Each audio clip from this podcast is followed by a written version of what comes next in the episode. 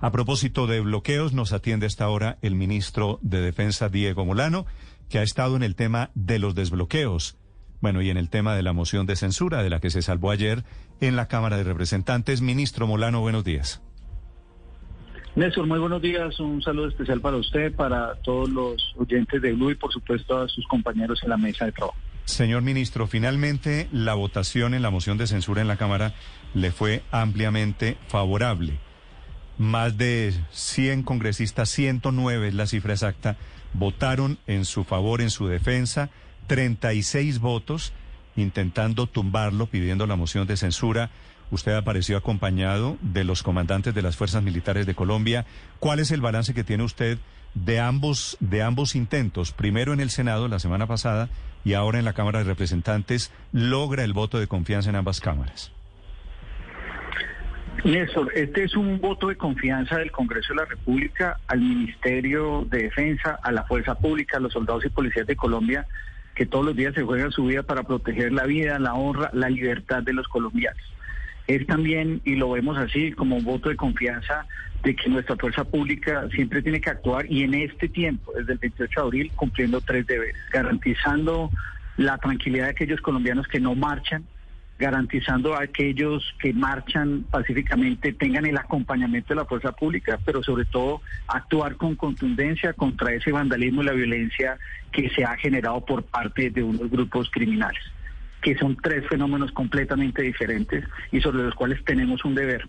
Y finalmente entendemos también que aquí ha habido una violencia que no debe existir. Aquí le explicamos claramente al Congreso de la República que tenemos una fuerza pública que actúa con estricto apego a la ley y a los derechos humanos y que cuando se han presentado casos irregulares eh, en el servicio, por supuesto, son investigados y esperamos que se haga justicia pronta pero el comportamiento general en la práctica de nuestra fuerza pública es de apego a los derechos humanos, claro, en una situación muy compleja de vandalismo y violencia, en lo cual se ha obligado a actuar la fuerza pública y por supuesto en esa medida siempre estaremos trabajando, exigiendo a la fuerza pública y también garantizándole los derechos a los colombianos. Ministro, en estos 33, hoy es el día 34 de paro y de enfrentamiento, y es cierto, también ha aparecido, han aparecido vándalos.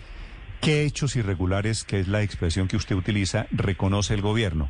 ¿Cuáles son los casos de abuso policial o de exceso de fuerza que el gobierno Duque reconoce a hoy?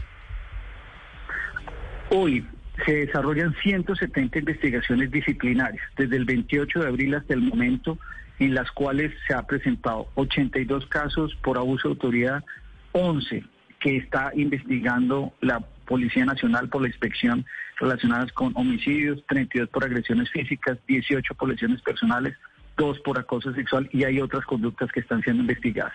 Cada vez que se presenta un acto irregular de esto, de inmediato se abre la investigación por parte de la Inspección General de la Policía y también inmediatamente se somete a la disposición que determinen los organismos de control. Hoy hay 54 integraciones en la Procuraduría, regionales, 23 por la Procuraduría Nacional por su poder preferente y por supuesto en la Justicia Penal Militar 34. Lo mismo las investigaciones que desarrolla la Fiscalía General de la Nación, en donde en este momento ya ha imputado 160 personas por diferentes hechos y por supuesto allí donde tenga que colaborar la policía lo está haciendo.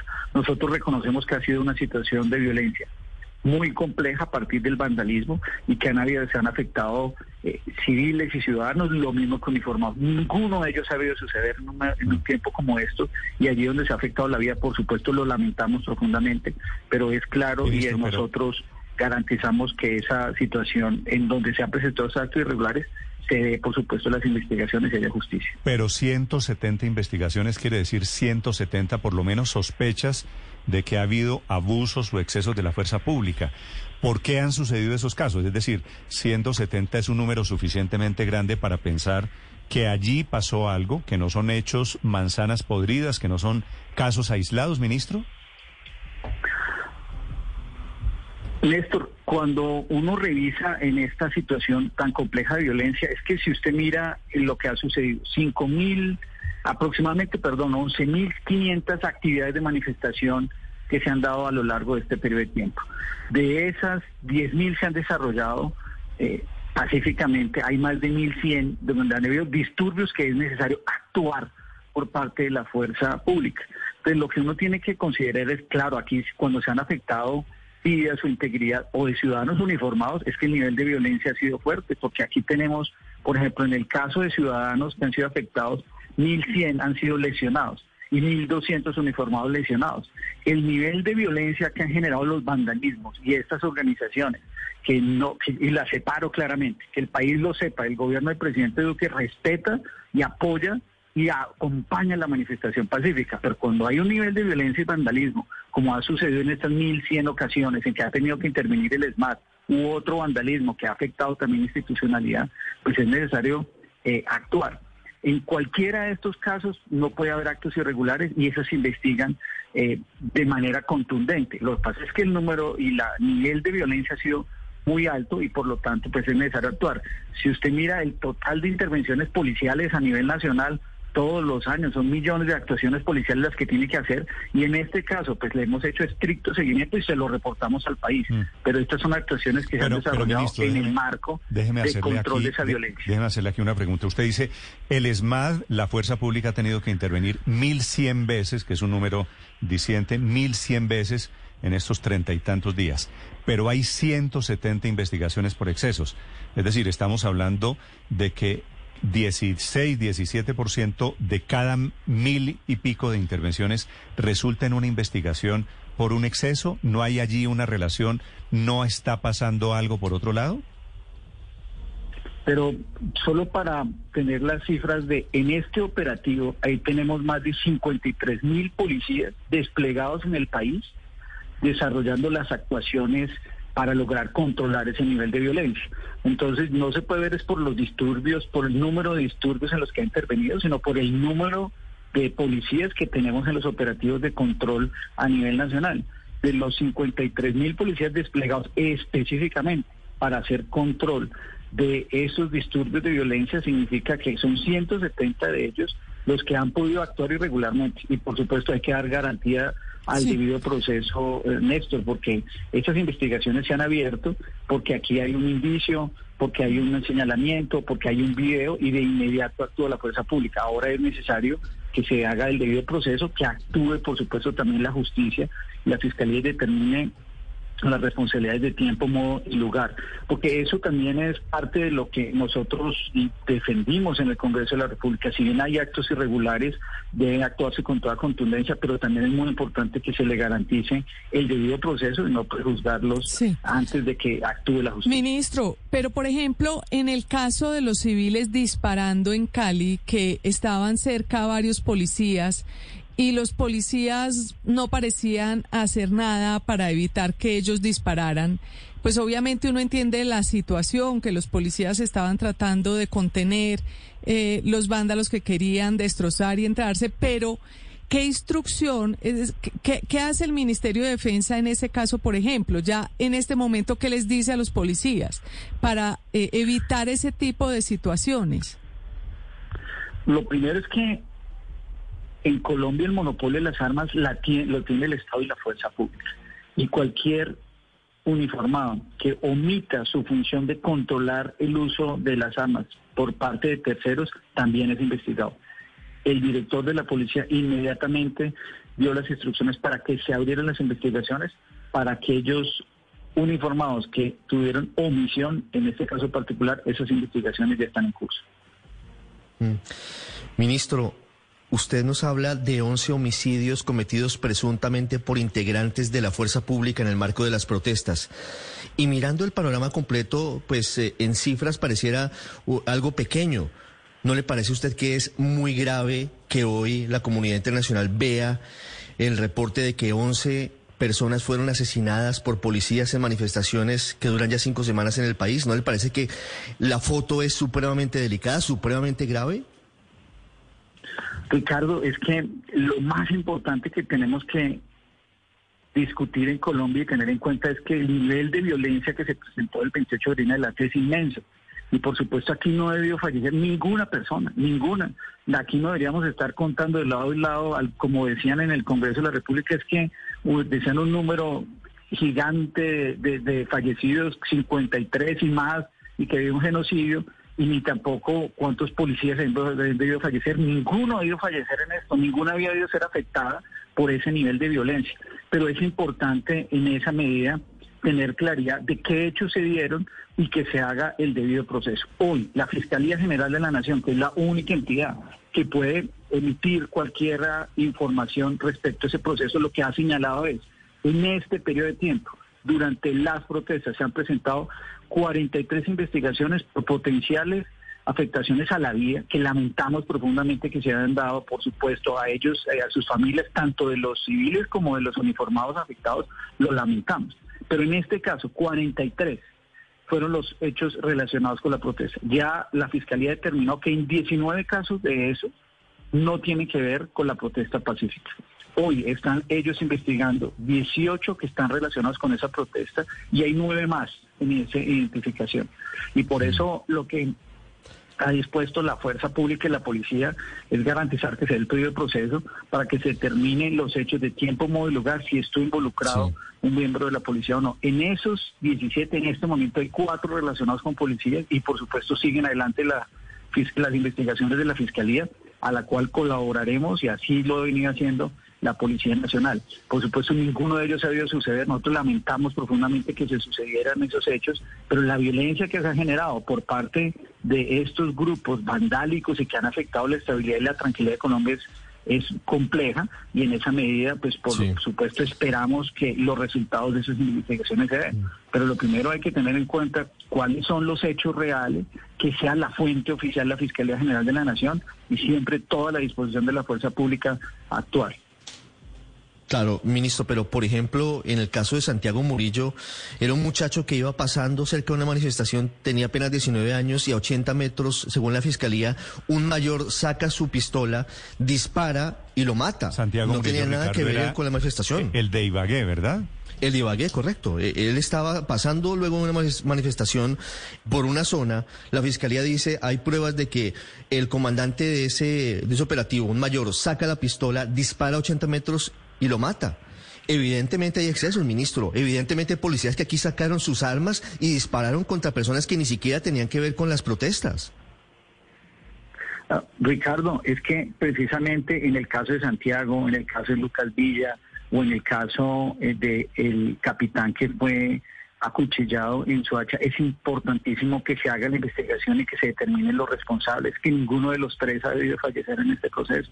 Y lo que nosotros debemos garantizar como fuerza pública es que cuando hubo un informado que estuvo involucrado, por supuesto se haga el debido proceso, se determinen los, eh, los hechos del tipo, modo y lugar y por supuesto se haga justicia. Aquí no toleramos ningún comportamiento de esos. Y si un acto irregular se ha dado, por supuesto debe operar la justicia y debe garantizar que la condena existe mm. cual, para cualquiera de los uniformados que manchen el uniforme. Pero lo que no podemos es generalizar que pues, es un comportamiento generalizado de la policía. Aquí hay una policía formada, entrenada en derechos humanos que debe actuar con estricto apego. Y si existe un acto irregular, que cargue todo el peso de la justicia. Pero lo que no se puede generalizar es que es una práctica en general de la policía. Aquí han fallecido civiles y han fallecido policías. Eh, ninguno debe suceder, ninguno, por supuesto. Nosotros lamentamos que esos hechos se hayan dado y actuamos con toda contundencia en los casos de estos actos eh, que han sucedido irregulares. Pero lo que no se puede generalizar es que es una práctica eh, generalizada de la policía, que han querido pintar a la policía como un monstruo que acaba con los ciudadanos. No, aquí hay una policía formada, entrenada, unos héroes que todos los días se juegan su vida para proteger los derechos de los colombianos y cuando han sucedido actos irregulares no los toleramos pero por supuesto necesitamos que opere la justicia, que se dé el, debido proceso y no, no haya prejuzgamiento. Señor ministro, una última pregunta, le agradezco estos minutos. Eh, uno de los fenómenos, ministro, más visibles de estas seis semanas de paro que estamos arrancando, la sexta semana, ha sido la aparición de escuadrones de civiles armados que están tomando justicia por mano propia. Ya le mencionaba Luz María, el señor de Cali. Para esto, para este fenómeno que ha aparecido ¿Cómo va a reaccionar el Estado? ¿Cómo va a reaccionar el, el gobierno Duque, ministro? Tanto el presidente como ministro de Defensa, como el director de la policía, hemos hecho pronunciamientos claros. Aquí nadie se puede tomar la justicia por su propia mano. Colombia ya conoce esas épocas y cuando surgen grupos que buscan tomar justicia para la propia mano, surge una violencia que acaba y erosiona la democracia en Colombia. La disposición de la fuerza pública es el monopolio de las armas, la tiene la fuerza pública y es en el único que puede recaer esa responsabilidad. El gobierno y particularmente la Policía Nacional, cuando encontró esos hechos de omisión por parte de alguno de los uniformados, las investigaciones fueron abiertas. No podemos permitir como sociedad que tomemos eh, la justicia por mano propia. Aquí lo que tenemos que tener un, acto, que un Estado que actúe, una fuerza pública que actúe con contundencia y una justicia que opere con contundencia. Ministro, eh, una última pregunta ahora. Sí, el caso es que uno peca por acción, pero también uno peca por omisión. ¿Por qué lo que hemos visto en las últimas horas del desbloqueo en diferentes puntos del país, más de mil puntos, que desde ahora pues estamos en que fue la fuerza pública y no los señores del paro los que han decidido levantarlos? ¿Por qué no se hizo esto hace un mes, ministro, el 28 de abril, cuando arranca todo esto? Porque Aquí ha venido actuándose desde el principio, el número de bloqueos era muy grande. Llegamos en la primera semana, en total a lo largo desde el 28 de abril hasta el momento han habido más de 2.900 bloqueos. La sola primera semana se presentaron 880. Esta semana ya llegamos a tener 36 en días primarios. ¿Qué ha venido haciendo la fuerza pública? Actuando para lograr bloqueos. No ha sido fácil porque este es un fenómeno nuevo. O sea, ustedes, yo lo solo voy a poner ejemplo del caso de Buenaventura. En el caso para habilitar la vía Buenaventura, hubo que hacer una presencia muy importante de la Armada para recuperar seguridad en el puerto, eh, para garantizar tranquilidad a los puertos y a los ciudadanos de Buenaventura para que pudieran entrar y salir las tractomulas. Luego en cuatro puntos de, de, la vía de Buenaventura a Media Canoa tuvo que intervenir primero la policía, luego el ejército para hacer la presencia, luego tuvimos que movilizar tropa especialmente del ejército para garantizar los desbloqueos en la vía panamericana.